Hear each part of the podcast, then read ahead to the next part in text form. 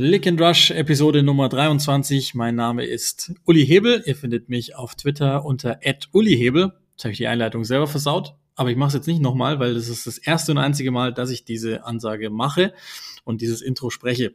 Und ihr werdet die Joachim Hebel, jetzt habe ich es richtig gemacht, nicht finden heute in diesem Podcast, weil er aufgrund einer englischen Woche arbeitstechnisch nicht die Möglichkeit hatte. Aber ich habe jemandem sein Privatleben genommen oder vor allen Dingen seiner Frau. Ich freue mich trotzdem, dass er sehr da ist. Dass er sehr da ist. Ja, Gutes Deutsch. passt, Nächstes passt. super Intro. Unser Click and Rush Model. Und jetzt überrasche ich ihn auch nicht, weil jetzt weiß er ganz genau, wie er sich vorzustellen hat bei Click and Rush. Ich soll das Twitter-Handle nennen, ne? Das wäre gut. Wäre gut. Äh, Sepp Kneißl, tatsächlich. Ed Sepp Kneißler. Oh, Entschuldigung. Also, ja, Ed Sepp Kneißl. Also, es ist, ich, ich muss noch üben. Das letzte Mal war ich ko- komplett überrascht. Jetzt habe ich einen Teil vergessen. Ich lobe, wie sagt man? Gelobe Besserung. Was es dann beim nächsten Mal heißt, dann wirklich Ed Sepp Kneißl. So machen wir das. Das ist hier quasi der, das völlig verhunzte Intro, das ich jetzt aber einfach so lasse, weil ähm, ich habe es ehrlicherweise schon mal versaut. Und jetzt äh, habe ich keinen Bock mehr. so, ähm, ich habe kurz gesagt, er ist unser Model. Und jetzt fühle ich mich noch viel schlechter, weil ich den gleichen Text nochmal wiederhole. Ihr habt das sicherlich mitbekommen, unsere Modekollektion ist draußen in gemeinsamer Mission mit Kleinigkeit. Und ihr könnt selbstverständlich euch da auch euer Teil erwerben. Frauen und Männer gleichermaßen, hell oder dunkel, könnt ihr euch aussuchen. T-Shirt, Hoodie, Kapuzen, Pullover. Das ist jetzt so das, was wir mal zunächst ausgesucht haben. Kleinigkeit.info slash click minus rush. Und da könnt ihr euch ähm, einen Teil organisieren und uns damit auch eine kleine Unterstützung zukommen lassen. Also ihr kennt ja den normalen Kanal patreon.com slash click and rush oder aber PayPal, click and rush at gmail.com. Wenn ihr sagt, nee, das ist nichts für mich, sondern ich will dann einen Gegenwert haben, dann könnt ihr euch da eben entsprechend A, Flagge bekennen, zeigen und B, eben mit einer gewissen Kleinigkeit, die es dann im wahrsten Sinne des Wortes als Gegenstück gibt, als Ausgleich gibt, ähm, auch erkenntlich zeigen. Und ähm, wir sind da sehr froh, dass uns das gelungen ist, haben wir gesagt. Wir laufen ja auch selber permanent in den Sachen rum. Cooler Schnitt, gute Qualität, ein deutsches Label, das ähm, sich auch zu uns committet, obwohl wir jetzt damit alle nicht Millionäre werden. Aber trotzdem sowas zu unterstützen, finden wir ziemlich cool. Entsprechend wäre es auch cool, wenn ihr das wertschätzt, natürlich selbstverständlich, so wie immer, wenn ihr wollt und wenn ihr könnt. So, der heutige Podcast ähm, muss beginnen mit einer traurigen Nachricht, die am Montag in die Welt getragen worden ist von der Familie von Ian St. John, 82-jährig an, das ist die offizielle Version, langer Krankheit verstorben. Mich interessiert dann ehrlich gesagt auch nicht, welche Krankheit es gewesen ist, sondern es ist, glaube ich, viel sinnvoller, nochmal drüber zu reden, wer dieser Ian St. John ist. Und vor allen Dingen sollten die Historiker wissen, dass es ihm zu verdanken ist, dass Liverpool komplett in Rot spielt.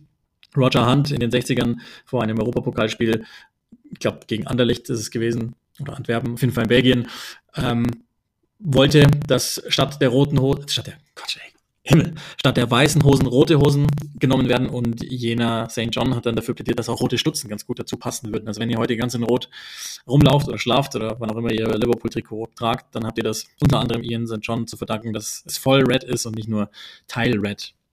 Damals 1961 zu Liverpool gekommen für die Rekordsumme von damals 37.500 Pfund aus Motherwell aus Schottland äh, zu einem Zweitligist damals, den Bill Shankly zwei Jahre zuvor, also 1959 übernommen hat. Und dann ging der große Aufstieg Liverpools los. 64 das erste Mal dann Meister geworden mit St. John, 66 nochmal 65 Pokalsieger geworden, in diesem Jahr 66 auch im Europapokalfinale gegen Borussia Dortmund, da werden sie auch die deutschen Fußballhistoriker vor allen Dingen noch dran erinnern, gespielt und da verloren. Ähm, und damit natürlich ein wesentlicher Baustein gewesen für das, was Liverpool dann in den 70er, 80ern geworden ist, nationale Spitze und bis heute trägt sich das natürlich weiter. Ähm, also wirklich ein wichtiger, wichtiger Vorläufer dieser Ian St. John. Ich habe sein spielerisches Wirken jetzt auch nicht so verfolgen können. Äh, man sagt über ihn aggressiver, harter Spieler mit aber gutem Auge, gutem Fußballintellekt. Und diesen Intellekt hat man dann später auch nochmal, da kenne ich ihn dann doch wieder aus diversen Retro-Twitter-Accounts. Ähm, eine TV-Show zusammen mit Jimmy Greaves, Saint and Greavesy, 85 bis 92. Da, damals so die Popkultur Fußball auch rübergebracht. Da hat man schon gesehen, dass das ein sehr intelligenter und, und auch cooler Typ ist, ähm, der jetzt eben im hohen Alter nach einer, glaube ich, richtig coolen Karriere dann ähm, von uns gegangen ist. Damals mit Ron Yeats vorne drin gespielt, mit Roger Hunt, der, der härteste Centerback der 60er Jahre, also sowas wie der Vorgänger von Van Dijk heutzutage bei Liverpool. Und damit, glaube ich, ein legendäres Liverpool-Team wirklich mitgeformt hat und einen wahrscheinlich noch viel legendäreren Club, so einen ersten ja, Stepping Stone gelegt hat, wenn ich so will, Ian St. John. Also verstorben für die meisten unserer Zuhörer mit ziemlicher Sicherheit nur ein Name, den man irgendwo mal Wikipedia gelesen hat oder die viel älteren irgendwo in irgendwelchen Almanachen, die es so gibt über den Fußball. So, das also soweit vorneweg. Und dann müssen wir auch schon über ein paar Zitate reden, wie wir das oft tun an dieser Stelle. Und vielleicht fangen wir an, weil es, ganz witzig ist, irgendwie mal auf eine Weise. Ist ja auch immer ganz interessant, wie wir generell den Spieler des Jahres definieren würden. Paul Scholes ist mal gefragt worden, ob denn sein Nachfolger bei United mit der Nummer 18, also in seiner ehemaligen Nummer, spielend ein Kandidat dafür wäre. Und die Aussage Scholes ist relativ deutlich gewesen.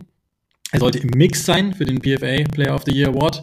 Da hat er keinen Zweifel dran, aber er glaubt immer, dass die besten Spieler für die besten Teams spielen müssen und da würde einige City-Spieler vor Bruno sehen. Also da müssen wir jetzt mal anfangen. Vielleicht ist das auch so oder wie, wie würdest du grundsätzlich für dich einen Spieler des Jahres definieren? Also da geht es für mich immer um Einfluss. Das ist das größte Wort letzten Endes. Äh, Ein Spieler, der vorrangig natürlich auf dem Platz einen positiven Einfluss hat. Äh, Bei einem Offensivspieler geht es hauptsächlich darum, kommst du irgendwie aufs Scoresheet, kannst du entweder einen Treffer erzielen, kannst du mit Assists glänzen, kannst du auch wirklich Dinge einleiten. Und natürlich aber auch in der, in, innerhalb der, der Gruppe, in der Kabine, was kannst du aus einer Mannschaft rausholen durch deine Präsenz, durch deine ähm, Aktion. Und ich finde, dass er das macht, dass er liefert, dass er ähm, allein, mal, wenn, wenn er auf dem Platz ist, ich, ich kenne das Gefühl ja logischerweise, wenn du einen Topspieler hast, vielleicht sogar auch bist, egal ob auf Kreisliga-Level, äh, Landesliga-Level oder eben auch auf Champions League-Level, du, du hast dieses Selbstverständnis, du weißt, du hast diese Power, auch eine Mannschaft mitzuziehen. Ich finde, er verkörpert das schon. Man sieht auf dem Platz, dass er, dass er diese, ähm, dieses Bewusstsein auch hat. Er hat es wahrgenommen und ich finde, er setzt es ein. Ja, es gab ein, zwei Spiele, Top-Spiele, äh, in denen er nicht getroffen hat. Dennoch hat er gute Zahlen. Dennoch ist er eben mit dabei. Und wenn Paul Scholes sagt, ja, die müssen bei den besten Mannschaften spielen. Also wenn ich mir die Tabelle anschaue, dann gehört United logischerweise eben zu den besten Mannschaften, ist vorne mit dabei. Also muss die Aussage zwangsläufig stimmen. Er spielt bei einem der besten Vereine in, in England. Und deshalb äh, ist es für mich nicht, nicht nur in the mix, sondern Mhm. ganz vorne mit dabei. Also ich würde sogar so weit gehen und sagen, würdest du Fernandes von, von äh, United abziehen, dann hast du wahrscheinlich nicht mal mehr ein Top-4-Team im Moment. Ja. Und wenn jemand so einen extremen Unterschied macht, oder andersrum, das kann jetzt die City-Spieler auch nichts dafür, weil, weil sie halt im Moment in einem Korsett laufen, das nicht mehr schön ist, so gut. Da können die jetzt wenig dafür, aber es gibt keinen einzelnen Spieler, der so stark prägt bei Manchester City wie zum Beispiel Fernandes bei, bei Manchester United oder äh, völlig wurscht. Wir können Chelsea hernehmen, wir können Liverpool hernehmen, wir können hernehmen, wen wir wollen. Das ist der herausstechende einzelne Spieler in dieser Liga und damit nach meiner Definition eigentlich jemand, der für Spieler des Jahres unbedingt in Frage kommen muss. Ich meine, das ist ja immer das Problem, im US-Sport gibt es den MVP, also den Most Valuable Player, der wird ja auch nicht so gewählt wie ein, wie soll man sagen, wie ein wertvollster Spieler in dem Sinn. Auch da will ich nämlich genau das auch anlegen. Gibt es einen Spieler, der so wichtig ist für seine Truppe oder der, der sie auf so ein neues Level hebt, würde ich definieren wollen. Und wenn ich diese Definition jetzt hier auch zugrunde lege beim Spieler des Jahres, dann würde ich Fernandes Starr auch vorne sehen, auch wenn vielleicht United am Ende nicht Meister wird. Oder nicht vielleicht, sie werden nicht Meister, aber oder von mir aus auch nicht Platz zwei bekommt, sondern nur Platz drei in Anführungszeichen. Aber welcher Spieler hat denn so einen Einfluss gehabt zuletzt in der Premier League wie Fernandes auf dieses Manchester United? Oder andersrum, wenn er nicht drauf ist, sieht man ja, was dem fehlt. Ich glaube, genau das ist eben der Punkt. Es gibt Spieler, die deutlich besser werden, wenn die Gruppe um ihn herum gut ist. Dann wird nochmal ein neues Level rausgehoben. Äh, Dann gibt es aber auch das Umgekehrte. Du hast es ja eben gesagt, wenn du Bruno Fernandes rausnimmst aus der Mannschaft, droppt diese komplette, ich nehme erneut das Wort Präsenz. Ähm, die, die Statik ist eine komplett andere. Diese, dieses Selbstverständnis, da gibt es jemand auf dem Platz, der uns immer wieder mal einen reinsetzt, sei es auch, wenn es nur ein Elfmeter ist, aber die Art und Weise, du gehst eigentlich hin und sagst, ja, der ist drin. Ja, so diese, äh, erneut diesen Einfluss. Und das ist ein ganz, ganz wichtiges Wort einfach für mich und für mich ist er da vorne mit dabei. Ähm, und da geht es eben nicht nur drum, ja, er hat, äh, gut, gegen Chelsea hat er dann äh, nicht getroffen, aber Newcastle, West Brom, Everton, Southampton vorher getroffen, inklusive dann noch drei Assists. Also bitte zeigt mir auch mal eine, noch einen Spieler, der so konstant in, in, in Spielen liefert, dass immer mal ein Spiel dabei ist. Du hast ja gesagt, Liverpool, äh, Arsenal war dann auch noch dabei, wo dann, okay, komm, beide Arsenal-Spieler er Ja. getroffen. Ähm, da dürftest du dann schon mal zeigen. Aber äh, ich finde das fast schon ein bisschen dreist, um ehrlich zu sein, so eine Aussage zu treffen, weil Ja. das ist, äh, oh stopp, da ist jemand, der könnte mir in Anführungsstrichen meinen Platz streitig machen, Ja. aus Paul Scholes Sicht. Ähm, ich war doch einer, der most underrated, aber trotzdem werde ich gehypt ohne Ende so gefühlt. Und jetzt kommt da jemand, äh, der mir eventuell meinen Platz streitig macht. Nein, anerkennen, es ist ein richtig guter Kicker, er, Ja. er, er liefert Leistung, er macht das, er, er performt teilweise over, Ja, und ähm, deswegen finde ich es einfach äh, ein ganz wichtiger Punkt, das anzuerkennen. Ja, für, also geht mir genauso. Es geht ja noch weiter. Der ist ein alter Späti, den er ja immer dann hofiert. Und da, da steckt ja auch Methode dahinter. Ole Gunnar Solskjaer schafft ja offensichtlich auch nicht innerhalb eines Jahres dann eine Offensive zu implementieren, die ohne Fernandes funktioniert. So, und ähm, ist es dann alleine sein Fehler? Und ich meine, klar kann man jetzt zu, zu genau dieser These kommen, aber wenn man, wenn man die Spiele ansieht, und das haben wir ja auch mehrheitlich dann oft zusammengetan in der Champions League und in den Pokalwettbewerben und so, wenn man sich die Spiele ansieht, dann merkt man ja auch, dass die Gegner, also zum Beispiel Sevilla, um ein großes Spiel nochmal zu nennen, auch in, in der Europa League, gerafft hat, was zu passieren hat bei ihnen halt. Nämlich du schickst einfach zwei Leute auf ihn und dann ist eh alles zu. Und ähm, dann ist es nicht so sehr Bruno Fernandes schuld.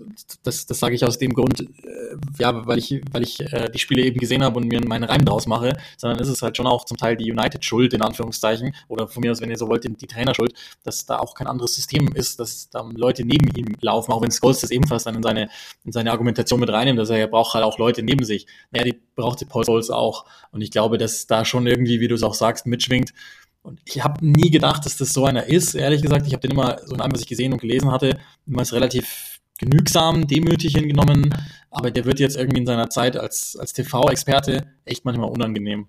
Und ich habe den auch mal in Selford selber kennenlernen dürfen oder müssen. Ähm, das war jetzt nicht so cool, Okay. ehrlich gesagt. Also, äh, war, habe hab nicht so positive Erinnerungen an Paul Scholes, ähm, der sich auch manchmal ein bisschen billig gemacht hat und ein bisschen einfach gemacht hat, sich dann auch zu verziehen. Ähm, ja, ich bin tatsächlich gespannt auf den Moment, wenn Bruno Fernandes mal nicht mehr da ist, Ja. ähm, wie die Worte dann ausfallen. Denn äh, da muss United jetzt schon äh, frühzeitig auch damit planen. Ja, irgendwann wird er weg sein. Gut möglich, wenn er, wenn er weiter so performt. Und äh, sich nur darauf zu verlassen, dass er spielt, dass er liefert. Das wird ein, das wird ein spannendes Ding. Aber sag uns nochmal, du hast ja auch mit, ähm, ich weiß gar nicht, ob die dann in deiner Zeit diese Awards gewonnen haben, aber meine, Frank Lampard, John Terry haben Ja. ein paar dieser Dinger zu Hause stehen. Ja. Und wahrscheinlich auch noch Stefan Gusola oder andere Typen. Ist das denen wichtig, solche Individual-Awards? Also ich weiß, dass es ähm, Gianfranco Sola, ganz am Anfang war er für mich so dieser äh, Fixpunkt eigentlich, obwohl Marcel Desailly, ich glaube, das habe ich im letzten Podcast Mhm. gesagt, Marcel Desailly war ja mein Mentor in Anführungsstrichen, weil ich das seine Schuhe putzen durfte. Ich benutze wirklich dieses Wort, weil dadurch eine, eine Beziehung entstanden ist auf, auf Spielerebene, dass er mich gecoacht hat. Und trotzdem habe ich immer auf Gianfranco Sola geschaut, der sich davon nie hat beeinflussen lassen. Nach außen hin, auch wenn du ihn gefragt hast, nee, das ist mir nicht wichtig. Bei, bei Frank Lambert hast du schon gemerkt, dass es ein Drive ist und dass er schon auch weiß, es ist eine Marke, es, ist ein, es gehört zu seiner ähm, Zukunft weiterhin. Er baut ja darauf, es war klar, er wird ins Traineramt gehen, schon recht früh. Ähm, jeder Titel ist wichtig und er weiß auch, dass diese, dieses Player of the Year, teilweise sogar Player of the Month, ähm, dass es dir hilft, eine gewisse Reputation aufzubauen und weiterhin Einfluss in der Kabine zu haben, Mhm. im Verein zu haben. Und äh, das hat er sich natürlich erarbeitet. Das heißt, ihr Mitspieler aber guckt da schon sehr stark drauf. Also meinetwegen, das ist der Spieler des Jahres oder man beglückwünscht den ja vermutlich auch. Oder? Absolut. Und es ist ja wirklich auch das, natürlich wird mal ein Scherz gemacht in der Kabine und sagen wir, ey, aber irgendwie, den Schuss haben sie da verpasst äh, in der Bewertung, ne? wo du den irgendwie auf freie Z gehauen hast, ähm, mit einem starken, also da warst du, warst du noch nicht ganz wach. Ähm, aber trotzdem freut man sich dafür und es ist auch so, dass da ein Spieler was mitbringt, ja, und sagt dann, ey, ich habe den, den Titel gewonnen, so jetzt, in Anführungsstrichen, schmeiße ich mal eine Runde. Ähm, das war, das war schon definitiv der Fall. Und dafür machst du es ja auch, weil du dich irgendwie Teil des, du fühlst dich irgendwie ein Teil davon. Also wir haben ja zusammen dafür gearbeitet, dass du diesen Titel äh, gewonnen hast und irgendwie ein Stück weit gehört er mir auch. So, und äh, da ist man dann zusammen stolz. Ja, keine Frage, gibt es auch den einen oder anderen, der dann sagt, ah, den hätte ich jetzt auch gern gehabt. Mhm. Aber im Großteil sind es letzten Endes einfach nur kleine Jungs, die zusammen was gewinnen wollen. Und egal Ja. welcher Pokal Ja. das ist, das ist geil. Und das ist, das ist auch immer das, was man dann vergisst. Weil ich glaube, wenn es dann darum geht, da ist dann auch völlig wurscht, wie viel Geld du verdienst, weil das eine kommt dann eben nach dem anderen, wie du es ja gerade auch äh, so aufgebaut hast. Du kannst dir nicht vorstellen, was für banale Witze in der Kabine immer passieren, wo du denkst, Mann, das sind, das sind echt teilweise plus 30 Spieler und das hast du jetzt ernsthaft gesagt, Kumpel. Also, Das muss natürlich auch einen raushauen. Nein, aber da, da kommst du dann. Nein, das kann ich nicht. Die meisten, die mir jetzt einfallen, sind nicht jugendfrei. Okay, Äh, dann ist das, es. Aber die, ähm, die, die du, du stehst dann da und bist echt positiv geschockt und, und lachst einfach nur, ähm, weil du dich gefühlt wieder wie auf dem Bolzplatz fühlst. So, ja, und äh, das ist eigentlich ganz schön. Du bist in einer, in einer Blase, in einer Scheinwelt und fühlst dich trotzdem aber wieder zurückversetzt äh, auf dem Bolzplatz. Die mit Lichtbildausweis, da muss ein entsprechender Nachweis natürlich gemacht werden. Ed Sepp Kneißler könnt ihr ihm schreiben, dann wird euch die Geschichten jeweils zumelden. Das ist ja- ist ja völlig klar. Das gehört ja zum Service mit dazu. Bleiben wir bei Manchester United. Ähm, Ole Gunnar Solskjaer ist gerade jetzt dieser Tage ähm, mal wieder per Zitat unterwegs weltweit und einige Aussagen, die heiß sind, sage ich mal. Also er wurde gefragt, was denn los sei, warum denn jetzt, also Mitte Januar waren sie noch Tabellenführer, äh, jada jada, haben wir ja oft erklärt. Und jetzt ist es hat sich etwas nach unten korrigiert oder ich will sagen in die Normalität korrigiert. Und er ist natürlich gefragt worden, ähm, was das bedeutet und ob es auch am Druck liegt. Die erste Aussage ist, the pressure has not been there at all. That's the Premier League. Bevor es dann weitergeht, lass uns erstmal vielleicht da kurz stoppen, weil das natürlich völliger Blödsinn ist. Also, that's the Premier League.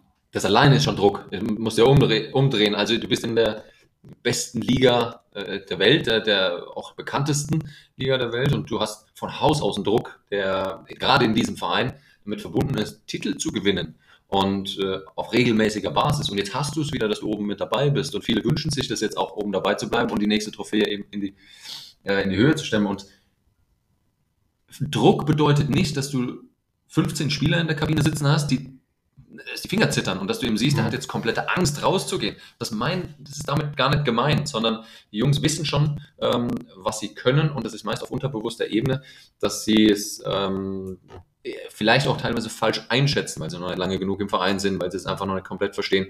Aber Druck ist immer da und deswegen, äh, dass er sagt, ja, that's the Premier League, das ist für mich schon Druck genug.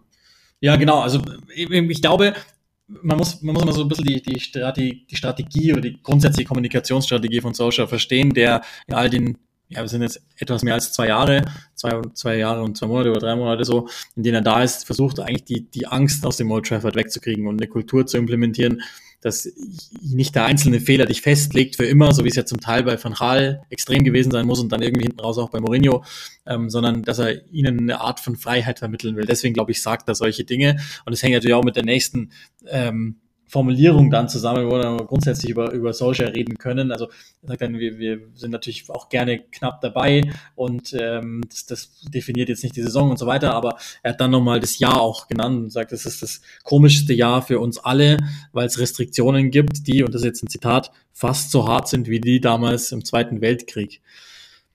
Und ähm, ich, da weiß ich gar nicht, was ich sagen soll, ehrlich gesagt. Ich bin ruhig, weil das ist eine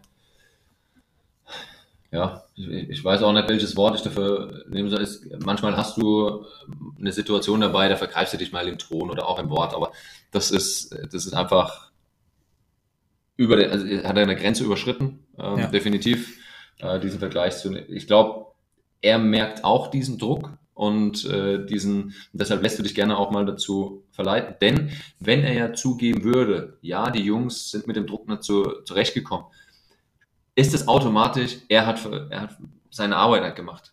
Ja. Er hat versagt. Und deshalb muss er ja den Druck von der Mannschaft nehmen. Er muss sagen, ja, das ist ja die Premier League. Ja, wir haben viele Spiele. Ja, es ist eine besondere Situation.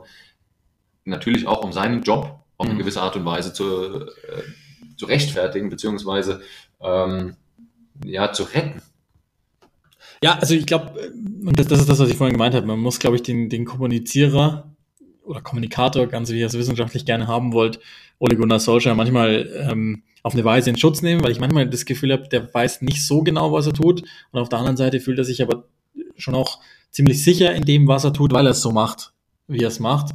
Und ähm, in, im Grunde in jeder Pressekonferenz, wenn ihr euch die anhört, und ich habe dann doch einige jetzt in Vorbereitung auf Spielen wirklich ganz gehört, gibt so einen Halbsatz, wo du denkst, oh, den, wenn jemand gehört hat, jetzt wird's eng. Ja. Weil er, er, er versucht sozusagen irgendwie unverfänglich zu sein, aber in einem Halbsatz hörst du die Wahrheit raus. Und das ist einer dieser Halbsätze, wo er, glaube ich, eigentlich nur seine Truppe, wie du sagst, und sich selber und seine Arbeit auch schützen will, indem er halt nochmal rausstellt, dass das natürlich außergewöhnliche Umstände sind, die, die sind es auch, keine Frage. Aber, und, und jetzt werden wir mal deutlich, also wer, und wir haben schon ein paar Menschen noch vom Zweiten Weltkrieg erzählt, ja, und da sind wirklich, ähm, also gut, da gibt's jetzt auch parallelen Menschen gestorben am Virus und so weiter, schön und gut.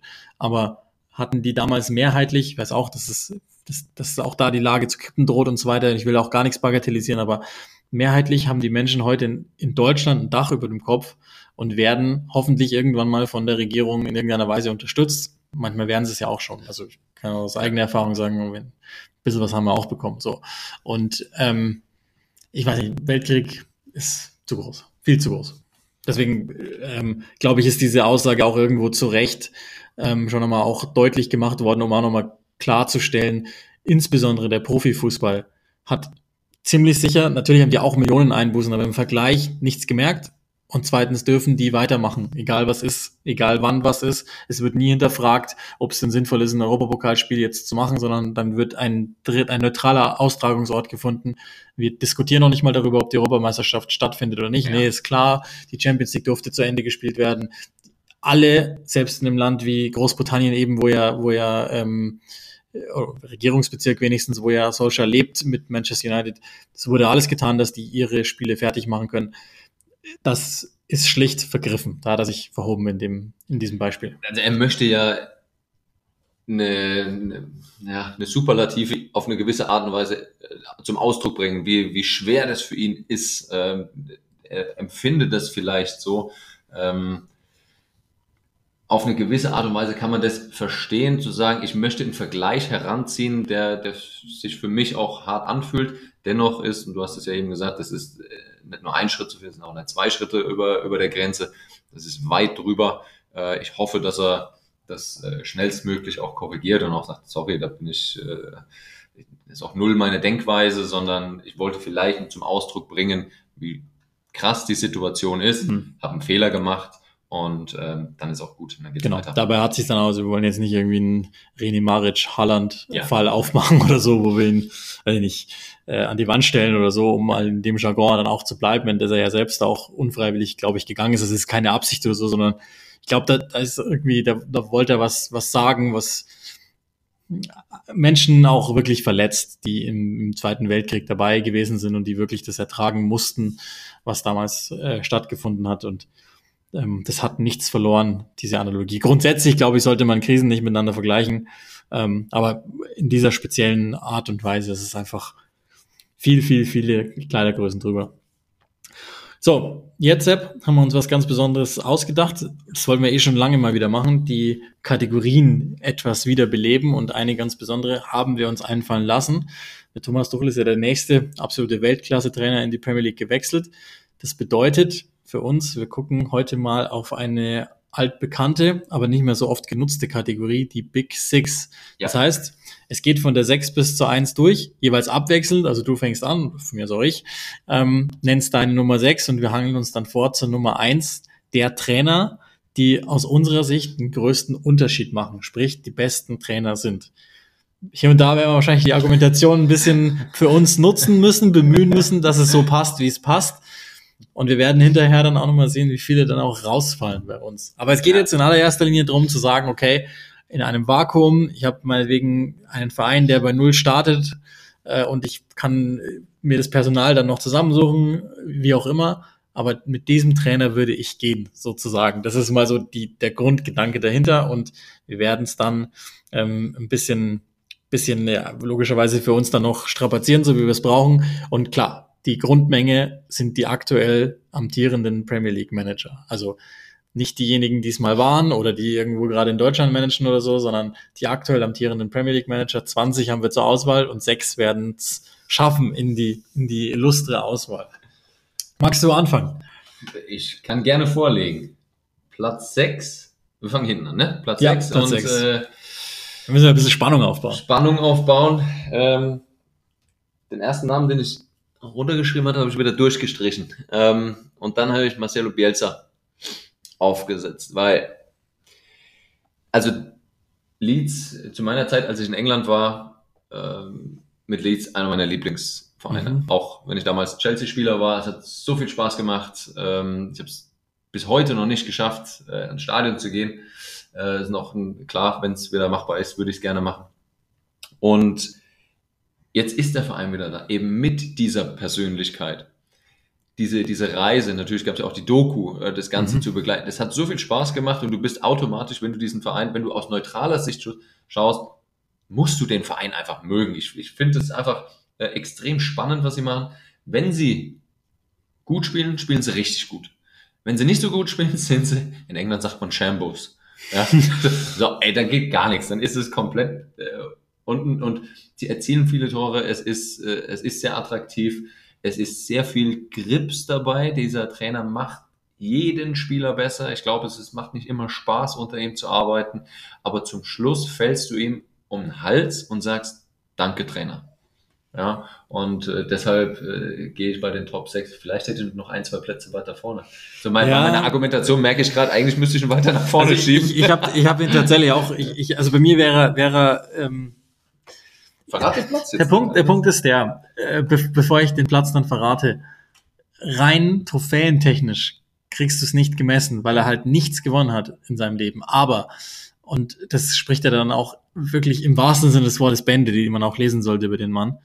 Äh, Absolute Stilikone für Leute wie Guardiola. Genau. Und, und, ich meine, der wird, Spoiler, vorkommen. Bei beiden nehme ich mal an in der Top 6. Wenn nicht, dann muss ich dich ausladen, weil dann, dann wäre es Wahnsinn. Aber äh, stilprägend für, für Generationen von Trainer, für, für eine Form des Fußballs und ähm, inspirierend für ganz viele Leute. Und ähm, ja, okay, klar, der größte Erfolg jetzt auch insbesondere in England ist jetzt in Anführungszeichen nur der Aufstieg mit Leeds und er ist ja da auch demütig genug, aber so eine ähm, imposante Figur und so eine äh, inspirierende Figur muss dann auch vorkommen und also mein, auch das muss man jetzt mal nur die Leistungen betrachtet mit einem Kader von Leeds, der klar mit Ausnahmen, drei, vier Ausnahmen, aber im Grunde genommen ein ein Abstiegskader ist dünn äh, und auch jetzt qualitativ nicht hochwertig besetzt und Ja. wenn die so einen Fußball spielen, dass die teilweise dominante Teams dominieren und wie du es eben gesagt hast, schön ein, und auch, auch effektiv. Also es ist nicht nur so, dass es nur schön ist und sie, sie kriegen dann, ähm, also das ist jetzt, was ich jetzt sage, ist völlig verblödet, aber nur um den Vergleich zu nennen, wie Paderborn oder so in der ersten Bundesliga, die einfach mitlaufen und du denkst, was macht ihr denn da? Sondern das hat System und wenn dieses System voll greift, dann sind die an jedem Tag in der Lage, wirklich jed, und ich meine wirklich jedes Team, richtig zu bespielen. Und ähm, deswegen habe ich ihn sogar ähm, auf der 4. Oh, Aber das ist, das ist, ein, das ist wirklich hart, weil kann ich verstehen. Kann ich verstehen. aber ich habe auch sogar kurzfristig mal gedacht, ob der nicht auf die 3 müsste, aber ich glaube, da Hm. lässt man sich gerade von der Berichterstattung dann zu sehr beeinflussen. Ja, mittlerweile ist es, äh, ich meine, klar, wenn du, wenn du es einigermaßen professionell machst, und ich finde die Art und Weise, wie er es macht, ist, eigentlich würde ich gerne sagen, ja, so ist er und er zieht das einfach so eiskalt durch und Presse ist Presse und wie auch, ab und zu habe ich so das Gefühl, na, ein bisschen Taktik ist schon dabei, klar, ne? klar. So dieses, ne, auch das, was ich Ja. eben von Jose Mourinho kenne, ähm, und es freut mich aber, dass es auch anerkannt wird und äh, du hast es gesagt, für, inspirierend oder Basis auch für viele Trainer. Wir haben es von Pep Guardiola schon mal gehört, dass er sagt, ich dürfte mich mit ihm unterhalten und das war die, die Grundlage dafür und ich durfte mich mit ihm unterhalten. Das sind Sätze, die hörst du nicht ganz so oft. Also ähm, da gehe ich gerne weg von Trophäen. Okay, dann ähm, Dein Platz 6. mein Platz 6. Ähm, immer vorneweg. Oh, das fängt nicht gut an, wenn Es man fängt, vorne weg fängt, sagen es fängt muss. nicht gut an, aber das ist, also, es werden Leute nicht genannt werden, die brutale Trophäen geholt haben. Also, ich droppe jetzt mal Carlo Ancelotti als Beispiel, der mehrfach die Champions League geholt hat, mit dem ich aber im, im Jahr, und ich werde, ich werde später, wird mir diese Argumentation um die Ohren fliegen, aber indem ich im Jahr 2021 nicht mehr gehen würde. Ähm, zum Beispiel, der fällt raus. Ich nenne jetzt einfach mal den, weil ich, auch wenn der gerade wieder wirklich einen, einen kleinen Einbruch erlebt, aber einer ist, der mich in den Jahren, in denen er jetzt in der Premier League arbeitet, aber auch schon in der Bundesliga gearbeitet hat, extrem überzeugt hat mit auch da echt gegebenen Mitteln und die sind sehr, sehr, sehr, sehr, sehr gegeben. Ähm, bei, bei Southampton einen Wahnsinnsjob macht und deshalb muss Ralf Hasenhüttl da drin sein. Für mich einer der spannendsten Trainer, wahrscheinlich in ganz Europa, sowohl was sein, was jetzt so sein, äh, seine Persönlichkeit betrifft, als auch den Ansatz, diesen, diesen, ähm, äh, wie sagt man, so einen Verhaltenskodex, den er ja implementiert hat, der hat jetzt diese Pandemiezeit genutzt, finde ich total spannend, scheint ein hochintelligenter Mensch zu sein und ähm, ich glaube, der hat es tatsächlich gerade verdient, wenigstens in den Top 6 genannt zu werden. Auch wenn ich, wie gesagt, also Ancelotti und so, das ist schon hart, aber ja. Also, du siehst auf meinem Zettel, äh, ist genau der Name, den ich durchgestrichen habe, dann muss Bielsa nochmal äh, ersetzt. Äh, ähm, ich ich finde die, die Art und Weise, ich habe ein, zwei Southampton-Fans äh, im Freundeskreis, die einfach sagen, das macht so viel Spaß, wieder Fußball zu schauen, diese, diese Intensität in den Sprints gegen den Ball, immer wieder auch äh, sofort anzulaufen, mit Ball, viel Bewegung. Ähm, es ist einfach eine, eine, eine, eine, ein, ja, ein Spirit eben in diesem Verein, den er mit reingearbeitet hat. Nicht nur einfach reingebracht, oh hoppla, hier bin ich, sondern das Ganze mit Idee auch implementiert. Du hast den Verhaltenskodex eben angesprochen. Das war, ist ein ganz ist ein schönes Zeichen. Es ging ja nicht nur an die Erstmannschaftsspieler, wenn ich äh, das richtig auf dem Schirm habe, sondern eben auch Ja. ähm, innerhalb auch in, mit in den Jugendbereich. Und das macht schon was aus. Das ist ein schönes Zeichen, wenn der Boss von oben ähm, sich die Zeit nimmt, dass er arbeitet und äh, im kompletten Verein äh, diese Message streut. Ist auch, also es ist wirklich hart, kann ich euch sagen. Es ist wirklich hart, weil, weil da jemand ähm, rausfällt, den, der eigentlich nicht rausfallen dürfte. Aber mach du vielleicht erstmal mit der, mit der 5 weiter. der 5. Da war ich echt am äh, Kämpfen. Ich, ich muss gestehen, für mich war dieser Trainer eigentlich schon, ja, da passiert nicht mehr viel. Der war im Ausland, war bei der UEFA ähm, als Spielanalyst äh, und hat da habe ich gedacht, so, jetzt werden man auf irgendwelchen Coaching-Plattformen, ich habe ihn tatsächlich auf einer entdeckt, ähm, ja, sein, sein Wissen zum Besten geben. Und dann zack, auf einmal Premier League wieder mit dabei bei West Ham, David Moyes. Also ich will jetzt nicht sagen, what the f ist da jetzt passiert? Ich finde die, die Entwicklung spannend, ich finde die Art und Weise. Ähm, jetzt habe ich die Tabelle nicht ganz im Kopf, wo sind Ich glaube vier, Vier- aber ich vier- muss auch nochmal noch mal spicken. Ähm, mach das mal. So, ein ehemaliger Spieler von mir, Michael Antonio. Ähm, ja, habe ich kontaktiert. Ich habe ihn äh, trainiert. Äh, 2007, 2008, glaube ich, war das. Ähm, als er auch noch auf der Straße war. Ja, das war einer, der war als Streetworker ja tätig und er war mit dabei als äh, Spieler. War aber ein ganz braver Junge. Er hatte nur das, äh, die Umstände, dass er dort geboren wurde und das eben sein Freundeskreis war. Aber ähm, ja, sagt auch, das, der, der ist schon spannend. Der ist schon spannend, dieser Mann. Ähm, ist jetzt schon ein, zwei Wochen her. Und äh, hat die, die Aussage auch getätigt, dass er, dass es auch Spaß macht, unter ihm Fußball zu spielen. Und für einen Trainer, der eigentlich so viel negative Presse schon in Mhm. England hatte, das dann von einem Spieler zu hören, ich finde, das ist eben dieser Punkt, weil die Spieler hören das, die kriegen das mit, gerade die Jungen, und sagen dann, naja, was will denn der mir jetzt noch erzählen? Also bei United dann auch rausgeflogen, äh, alles nicht so glorreich gewesen. Deswegen, ich merke meine, an meiner Argumentation, ich gebe es ganz ehrlich zu, ich müsste Bielsa und Mois tauschen, jetzt schon. Also du müsstest Es Mois nur mit, mit, mit ungefähr zehn anderen Trainern Ja, tauschen. aber ich finde trotzdem, dass West Ham eben auf, der vierten, auf dem vierten Platz steht, das finde ich schon echt äh, ja, also Und deshalb 100 Pro. ist er auf der, äh, auf der fünf. Jetzt mal die, die Argumentation vom Spieler des Jahres äh, genommen. Gibt es ja eigentlich wenig Gründe, David Moyes nicht mit reinzuschmeißen in Sachen Trainer des Jahres, weil, weil das ein krasses Overachievement ist im Vergleich zu dem, was, Ja. also da, da, da muss ich immer wieder äh, pardonieren. Ich habe den als ersten entlassenen Trainer der Saison gesehen und die sind auf Kurs Champions League und haben Manchester City ein Monsterspiel geliefert am Wochenende. Wirklich ein richtig, richtig gutes Spiel, klar, mit ihren Limits und so weiter, schön und gut, aber ähm, gibt ihnen offensichtlich das, was sie gerade brauchen, auch wenn ich das, was sie gerade brauchen und was er ihnen gibt, furchtbar finde. Und ich meine, da bin ich ja mehrfach on the record.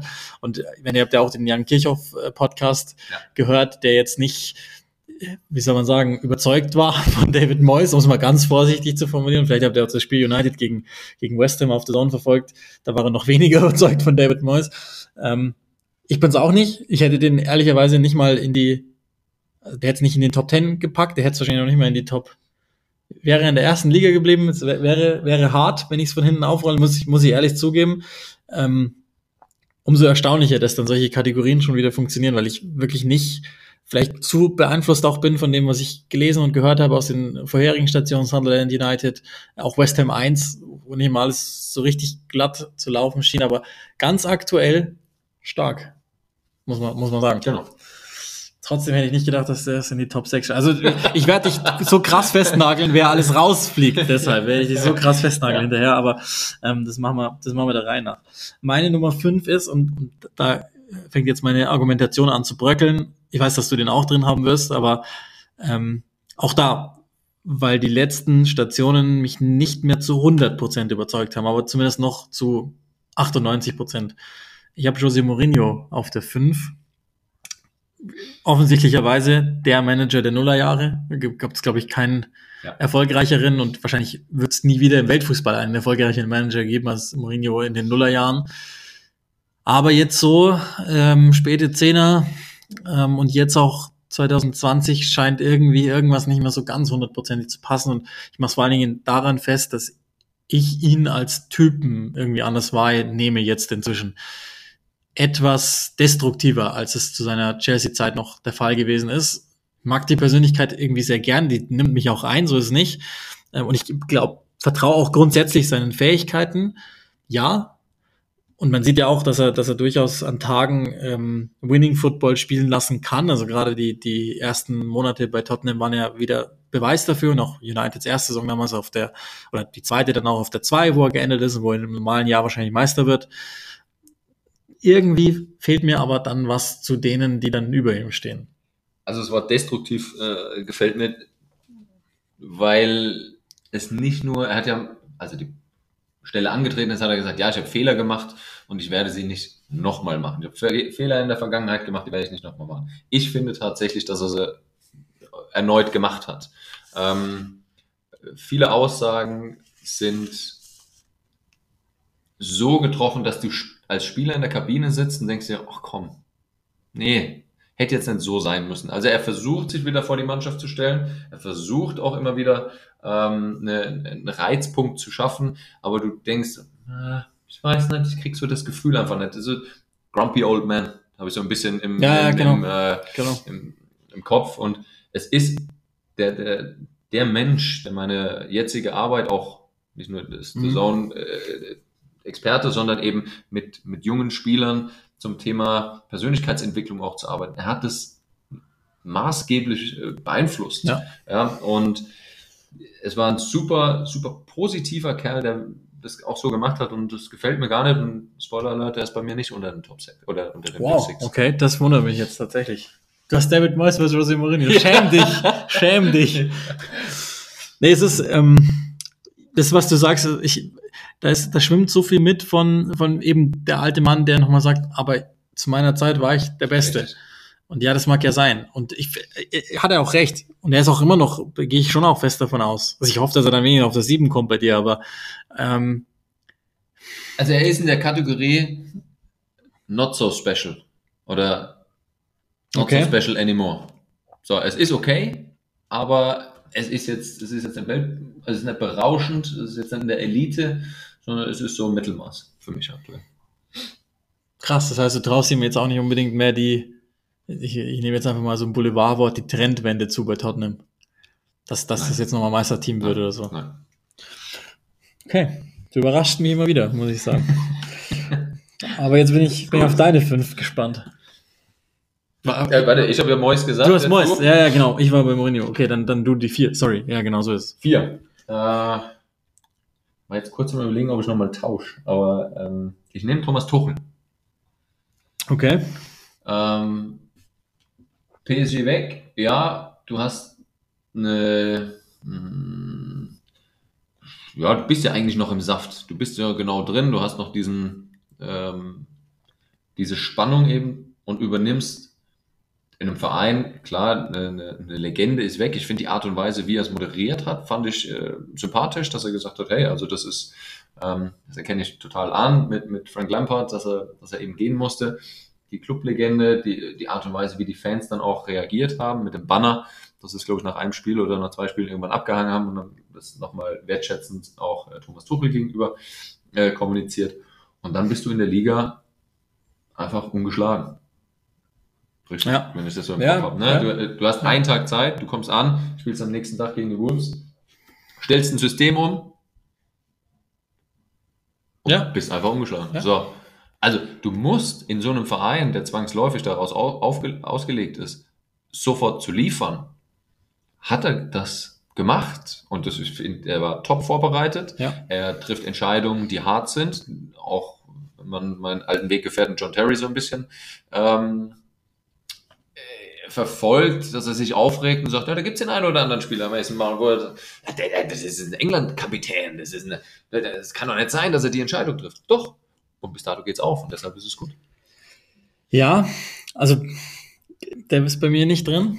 Oh. Und, und ich, vielleicht bereue ich es auch sogar schon, weil, weil jetzt, wenn ich dir so zugehört habe zu Mourinho, hätte ich vielleicht den rausschieben sollen und, und ähm, Tuchel mit reinnehmen. Aber ja, weil es ist schon auch so, ich meine, der war auch im Champions League-Finale als Trainer und ich finde das Argument von, von wer war das, äh, Redknapp, nicht so spannend, dass er sagt, na gut, was, was bedeutet das schon mit, mit dieser Truppe, wenn Meister und Pokalsieger wirst du eh immer in Frankreich, sieht man, dass es gerade nicht so ist. Ja. Ähm, und generell auch in Dortmund, glaube ich, einen Riesenjob gemacht. Ich mag auch grundsätzlich die Art und Weise, wie er Fußball denkt oder zu denken scheint. Er spricht ja nicht so viel mit, mit Journalisten, so mal jetzt abseits der Pressekonferenzen. Ähm, und ich finde es auch auf eine Weise irgendwie inspirierend, wie er, was man immer so liest von den Trainingseinheiten und so. Ich traue ihm grundsätzlich auch zu, dass der so einen großen Club handelt wie Chelsea, der, glaube ich, nochmal eine andere, also wirklich im wahrsten Sinne des Wortes eine andere Explosivität hat als, als Paris. Jetzt nicht heftiger, aber anders. Ich traue ihm zu, dass er das hinbekommt. Ähm, aber ich, ich falle jetzt nicht um. Deswegen bleibt er jetzt einfach draußen. Ja, die, die Art und Weise, man muss natürlich abwarten, okay, wenn du mal ein, zwei Spiele verlierst, wie moderiert er das Ganze? Ihm ist die, die verbale Kommunikation extrem wichtig. Er muss wissen, ähm, dass er seine Stärke, die er zwangsläufig in der verbalen Kommunikation ja hat, dass er die einsetzen kann. Top vorbereitet ja in Frankreich gewesen und Ja. äh, beeindruckt damit. Ich fand die Pressekonferenzen am Anfang super. Die Art und Weise, wie er das aufgenommen hat, wie er Ja. ähm, wert, wie wertschätzend er allen gegenüber das gemacht hat. Aber trotzdem, du hast es immer rausgehört, was seine, seine Ideen, was seine Anforderungen sind, ähm, die er auch an sich selbst hat. Und das finde ich ähm, passt gut. Er ist top vorbereitet in die Aufgabe gegangen. Er ist erfolgreich und es kommt nicht von ungefähr, dass man sagt, auch mit dem Kader kannst du das auch mal machen. Ähm, das musst du schon gezielt einsetzen. Da gab's gibt's immer wieder Ja. die besten Beispiele davon, weshalb. Ja.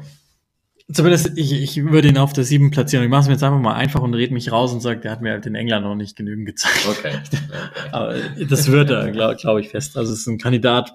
Nächste Woche würde, würde das Ranking, aber wahrscheinlich bei uns beiden ganz anders aussehen, weil, weil es echt schwierig ist.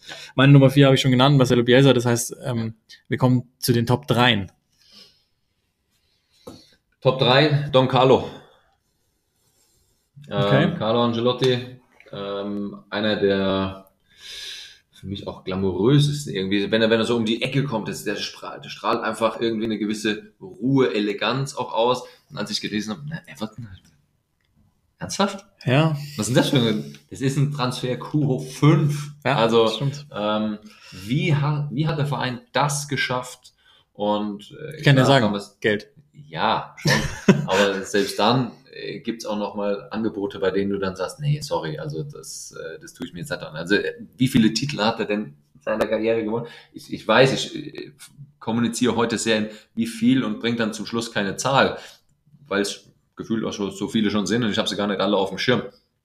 Ähm, aber mit Ramos Rodriguez, den er, den er geholt hat, hat er Ja, dann noch mit dazu. Er ist sehr clever und ich finde die Art und Weise, wie er mit den Jungs umgeht, das macht einfach Spaß und dann ja, hast du das Derby und gewinnst das auch noch zuletzt. Ist doch schön. Ist doch ein Ja, schönes, also- deswegen darfst du bei mir auch einen Platz 3 Generell, das, ähm, ich glaube, Everton braucht halt zu diesem Zeitpunkt auch jetzt nicht den, den, den sofortigen Erfolg, sondern braucht eine Entwicklung. Und deswegen dachte ich eigentlich, dass er nicht der Richtige ist. Und ich bin auch irgendwie immer noch davon überzeugt, dass es jetzt nicht hundertprozentig passt. Und da kann er gar nicht zwingend was dafür, sondern ich glaube, dass, dass die, die, das Jahr, in dem sie sich treffen, noch nicht ganz passt. Also Everton müsste noch etwas weiter sein und, Ja, und oder. Cancelotti auch oder, oder näher. So, aber klar, dass der Trainer in seiner, in seinem Trainerleben brutal viel Erfolg hatte, ist, ist glaube ich, klar, ungenommen. Trotzdem habe ich gar, also bei dem habe ich gar kein schlechtes Gewissen, dass er nicht, dass er nicht in der Top 7 auftaucht, sondern ich glaube, da würde ich vermutlich sogar noch drei, vier vor ihm nennen. Ähm, Mhm. Aber ja, also ich, ich kann schon verstehen, warum man, warum man den mit reinnimmt. Ich, meine Nummer drei ist, nee, ich bin gespannt, weil das bedeutet schon, dass bei dir einer rausfliegt, den ich auf jeden Fall drin erwartet hätte, weil das zwei drin sind, davon gehe ich jetzt mal aus. Ähm, ich habe Brandon Rogers auf der drei. Aha. Ähm, weil, also erstens auch, ich glaube, das spricht auch für sich, was der bei Leicester implementiert hat oder jetzt auch wieder in der Saison spielen lässt. Ich erkenne eine Vollstrategie dahinter, was passiert und das wirklich ziemlich von Tag eins ab. Die habe ich auch bei Liverpool damals erkannt. Ich glaube bis heute, dass er dieser brutalen zweiten Saison zum Opfer gefallen ist, wo er es wirklich fast gepackt hätte schon, ähm, wo Gerrard wegrutscht und auch eins der interessantesten What-Ifs der Premier League-Geschichte wahrscheinlich. Wäre das nicht passiert im besagten Spiel oder keine Ahnung, spätestens dann gegen Crystal Palace, was, was dann? Und wäre dann heute vielleicht noch am Abend und wäre er heute Champions League Sieger. Und ich glaube schon, und das habe ich auch immer wieder gesagt, in der ganzen Amtszeit Klopp, warum der relativ schnell okay funktioniert hat. Da steckt viel drin von Brandon Rogers.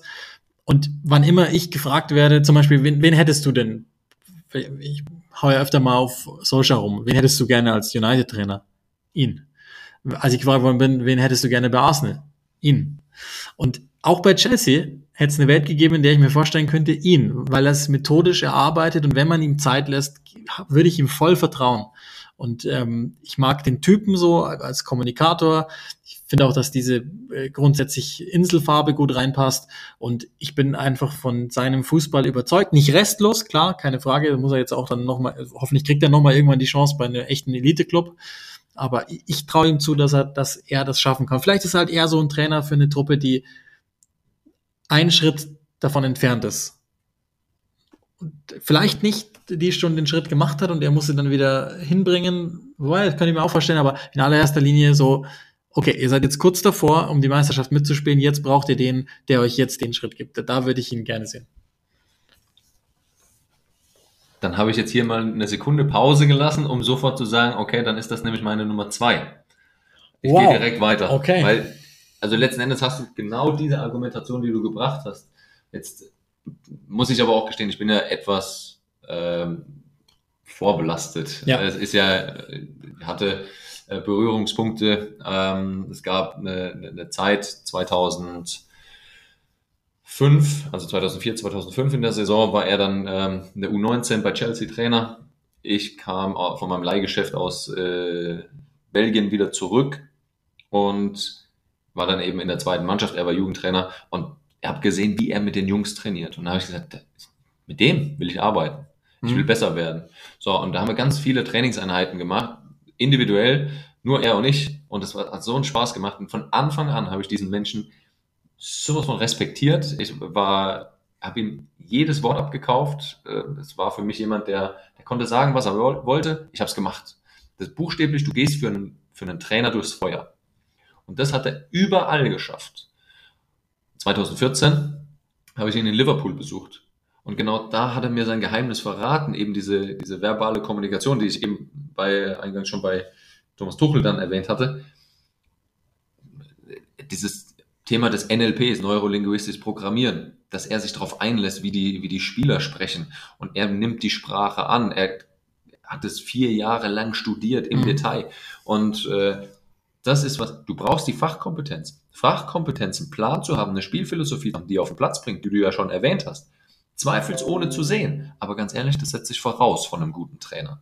Und der Unterschied von gut zu sehr gut ist, wie bringst du es in die Mannschaft? Wie nehmen das deine Jungs an? Wie gehen sie für dich durchs Feuer? Und das ist für mich eine, eine Fähigkeit, die ganz wenig Trainer da draußen haben. Er hat's. Er wird oftmals belächelt in England Ja, ja, für die Art ja. und Weise, für, für die Worte. Die heißt, oh, the beautiful pass. Ja, ho, ho, muss aufpassen in England, wenn der, ähm, das oder äh, ja das eine oder andere Wort, das er noch genommen hat. Ja, sagt, Character und so, ne? Da geht's ja auch immer so ein bisschen in Pathos über manchmal. aber es, es, es stimmt ja und äh, Liverpool hat er ordentlich gemacht, Celtic hat er richtig gut Ja, es äh, performt, ja, äh, und immer wieder ein, ja, wir, freuen uns, wenn wir uns sehen und uns austauschen können. Deshalb gehe ich direkt weiter. Diese, bei Chelsea war ich, habe ich kurz gestockt. Ich glaube nicht, dass er, wenn er U19-Trainer war, dass er dann die erste Mannschaft übernehmen kann und hat dieses Standing. United bin ich voll bei dir, da würde ich ihn auch gerne sehen. Deshalb setze ich ihn einfach auf Platz zwei. Das heißt, ich bin, du hast jemanden, du hast jemanden draußen gelassen. Ja. Da, da, da kriegst du auf jeden Fall, Ich krieg du so auf jeden Fall Feuer. zurück für David Moyes. wow, okay. Ja, ist Ähm, richtig. Ich, ich bin, ich, ich habe gedacht, du hast 100 Prozent die beiden auch drin und auch auf eins und zwei Und man hätte streiten können über zwei und über eins. Ähm, ich nicht, weil ich habe ihn schon nochmal klar auf der zwei Ähm, Klopp. Jürgen Klopp ist meine Nummer zwei Offensichtliche Gründe, all das, was du gesagt hast, also ist ja klar erkennbar. Ich glaube, in Sachen Menschenführung wahrscheinlich klare Nummer eins Ja. Und wirklich klar, auch nochmal vor der Nummer eins die ich dann trotzdem gezogen habe, ähm, der wahrscheinlich ein Feuer entfachen kann, wie, wie keiner in der Liste und wahrscheinlich in, wirklich unter allen Trainern weltweit und der natürlich auch unbestrittene Erfolge hat. Also diese Premier League Meisterschaft, Champions League mit Liverpool und aber auch davor schon ähm, aus Dortmund wieder jemanden gemacht hat im wahrsten Sinne. Äh, ich ich kann dir gar nicht genau sagen, warum er nicht die Nummer eins ist. Es sind Nuancen, aber äh, Nummer zwei für mich. Also als ich so meine Liste dann geschrieben habe, habe ich, habe ich dann logischerweise gemerkt, ja, Dass du nicht bis ist nicht dabei. kannst. Ist, ist Klopp nicht dabei. Also ich dachte, dass du nicht bis sechs zählen kannst, hast du dann gesagt. ähm, und deshalb habe ich mir gedacht, warum? Ähm, ja, viele Verletzte. Ja, erfolgreich vorher. Alles das erkenne ich alles an und er ist einer der besten Trainer ähm, weltweit, nach wie vor. Und dennoch ziehe ich eben diese aktuelle Phase, egal wie es ist, auch wenn du viele Verletzte hast, Mhm. erwarte ich, wenn du auch nach außen hin diese, diese, diese Fähigkeit proklamierst und sagst, ich kann Menschen weiterbringen, ich arbeite mit dem, was ich habe, dann ist das immer noch gut. Ähm, Und trotzdem sehe ich da einfach nochmal einen Unterschied und es ist sehr, sehr hart. Ich weiß, ich werde, vielleicht war es auch ein bisschen gesteuert, so Jose Mourinho-like. Ich hätte gerne ein bisschen Aufmerksamkeit auf Twitter. Ja, Weißt du? Äh, ähm, nein. Äh, Sepp Kneißl. Sepp Kneißl. Äh, Hashtag Shitstorm. Nein, ähm, die, die, es ist mir vollkommen bewusst, dass da natürlich viele Angelotti-Augenbrauen nach oben gehen werden jetzt. Äh, Das glaubt nicht bei mir unter den Big Six ist. Ähm, aber das, äh, da nehme ich einfach die aktuelle Phase dazu. Und äh, dieses Killer-Kriterium, ja, er macht ja jeden Spieler besser. Ich glaube, die Jungs sind echt müde im Moment, ähm, nachdem wir sie dann auch da erreicht Ja. haben. Ähm, ab- absolut verständlich und eigentlich gar nicht auch negativ Klopp auszulegen. Ich muss, ich muss hier bloß noch schnell parallel äh, den, den Netzstecker anstecken, weil Oh, das war meine Vase. Himmels Willen. Das ist alles live im Podcast. Wir sind, wie, wie ihr das vielleicht auch schon gehört habt, unterwegs. Ähm, und deshalb ähm, ja, bin ich heute mit einem anderen Gerät ausgestattet als sonst. Das heißt, das bedarf dann einer kurzen Erklärung, bevor. Das ist aber, das ist nur eine Trommelwirbel für die Eins. Lass uns vorher, wir, wir haben tatsächlich, also das, was wir sonst noch vorhatten, werden wir gar nicht mehr hinkriegen. Wir haben noch, wir haben noch gute fünf Minuten. Ähm, wenn ich dir jetzt, wenn ich dir jetzt nach einem frage, wo du sagst, aller Zeiten sozusagen, also auch wenn es das nicht gibt, aber bis hierhin, dann wäre es welcher Trainer? Premier League Kontext, wo du sagen würdest, komm, mit dem gehe ich? Oder ist es vielleicht sogar dann deine Nummer eins der Liste? Also wenn, wenn es kommt darauf an, woran machen wir es fest, machen wir es an Titeln fest. Ähm, äh, und die Art und Weise, wie man über Jahre Führungsstil ausgelassen, das äh, eine Mannschaft oder immer wieder auch erarbeitet hat und auf den Platz gebracht hat, und bist du bei Sir Alex Ferguson. Ja. Das ist, ähm, das ist dann klar.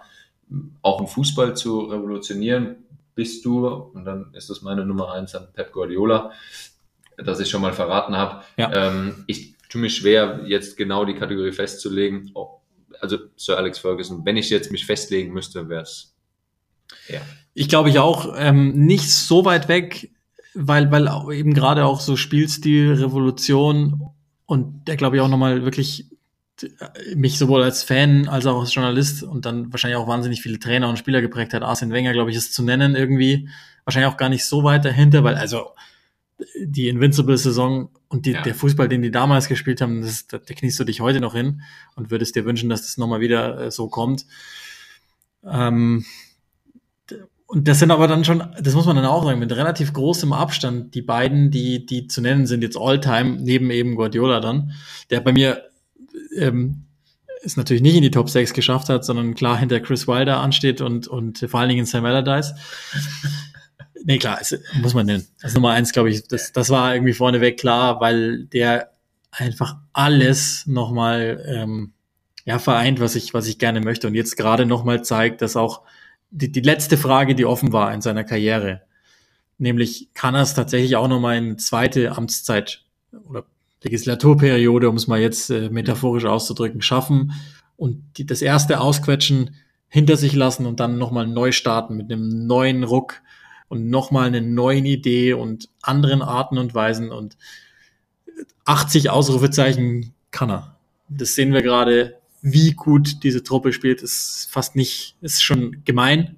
Und deswegen ist er für mich auch ganz klar auf der Eins. Ähm, und das hat mich jetzt auch nicht so sehr verwundert. Ich habe eher gedacht, dass du vielleicht sagst, na gut, ich klopf noch drüber oder so, weil, aber dass der gar nicht drin ist und David Moyes, das ist erstaunlich. Sehr erstaunlich. es geht um äh, es geht um Reibung schaffen. Und das Ja. glaube ich, habe ich mit der Ja, Liste das hast geschafft. du echt. ey. Ja, äh, das ist aber Pep ist für mich taktischer, taktischer Genie.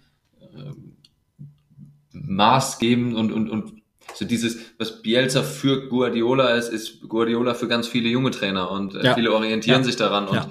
Selbst im Amateurbereich gibt's immer wieder, ich tappe mich ja auch, dass ich Elemente von Ja. Pep Guardiola versuche in meine Mannschaft mit einzubringen und mich anschauen und sagen, Coach, Ja, ist klar. ja, ne? ja, klar. Ja, ist logisch. Aber, Aber, das ist es, er, Ja. er reißt dich mit. und ich denke auch noch, das, das wird noch Jahrzehnte so sein. Also das, ich gehe davon aus, dass das so Arrigo Saki-like ist. Wahrscheinlich wissen ganz viele gar nicht, dass der so Viererkette mit äh, auf, dem, auf diesem Niveau eingepflanzt hat und sie noch heute folgen. Und ich gehe davon aus, so dieses ähm, ganzheitliche Spiel von Guardiola wird noch wird noch viel äh, gelehrt werden, ohne dass Leute das da wissen und vor allen Dingen gar nicht rankommen an, an den Intellekt, den der taktisch gesehen hat und fußballerisch gesehen hat.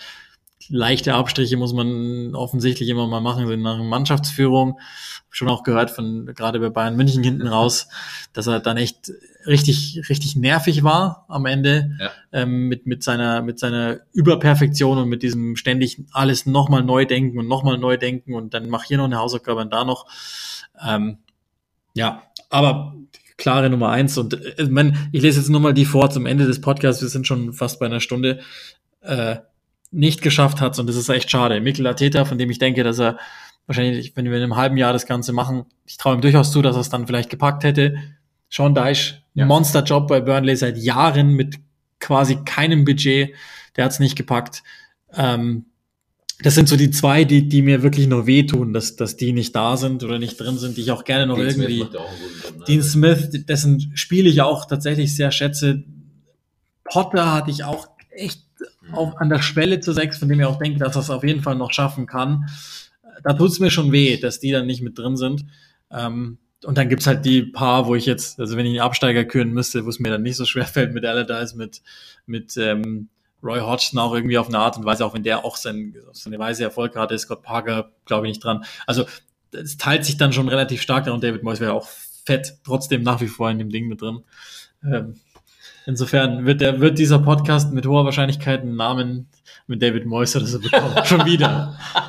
Also wenn, ich, wenn, wenn es eine Kategorie gäbe, ähm, Premier League Trainer, die sehr gut singen können, oder die besten singen, sind, glaube ich, Premier League Trainer, dann wäre es Scott Parker. Das kann ich verraten. Okay. Also ich glaube, ich habe im Fußball, in der Fußballbranche keinen gesehen, der so gut singen kann, speziell Bob Marley.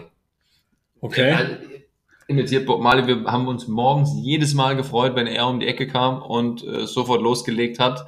Da war ein äh, klasse Vibe drin. Schade für ihn, dass es da unten drunter äh, in der in der in der Tabelle, dass es so weit unten ist. Aber ich glaube, er sorgt, wenn er mal loslegen würde, äh, zu trällern, würde er für einen Lacher sorgen. Vielleicht sind die Jungs da ein bisschen gelöster. Ich, dem kann man nicht mehr so viel hinzufügen. Das heißt, den Podcast machen wir zu mit etwas Verspätung. Ähm, wir bitten da um Nachsicht. Die englischen Wochen, die treffen auch uns. Aber in, gerade deswegen, Sepp, tausend Dank. Wirklich unter, wie soll man sagen, erschwerten Umständen, die ich dir bereitet habe, dass, dass du das gemacht hast mit uns. Vielen Dank. Sehr gerne. Hat mich jedes Mal wieder, freut mich jedes Mal und äh, jetzt muss ich erstmal meine Vase wieder auf, äh, aufräumen lassen. Zu Recht. Und ihr merkt, ihr müsst mir uns nur schreiben, wen ihr gerne verpflichten wolltet. Ich verpflichte ihn. Mehrheitlich passiert. Und dann habe ich gesagt, so, so machen wir es. Sepp kommt in den Podcast. So war's. Das war Episode Nummer 23. Bis bald.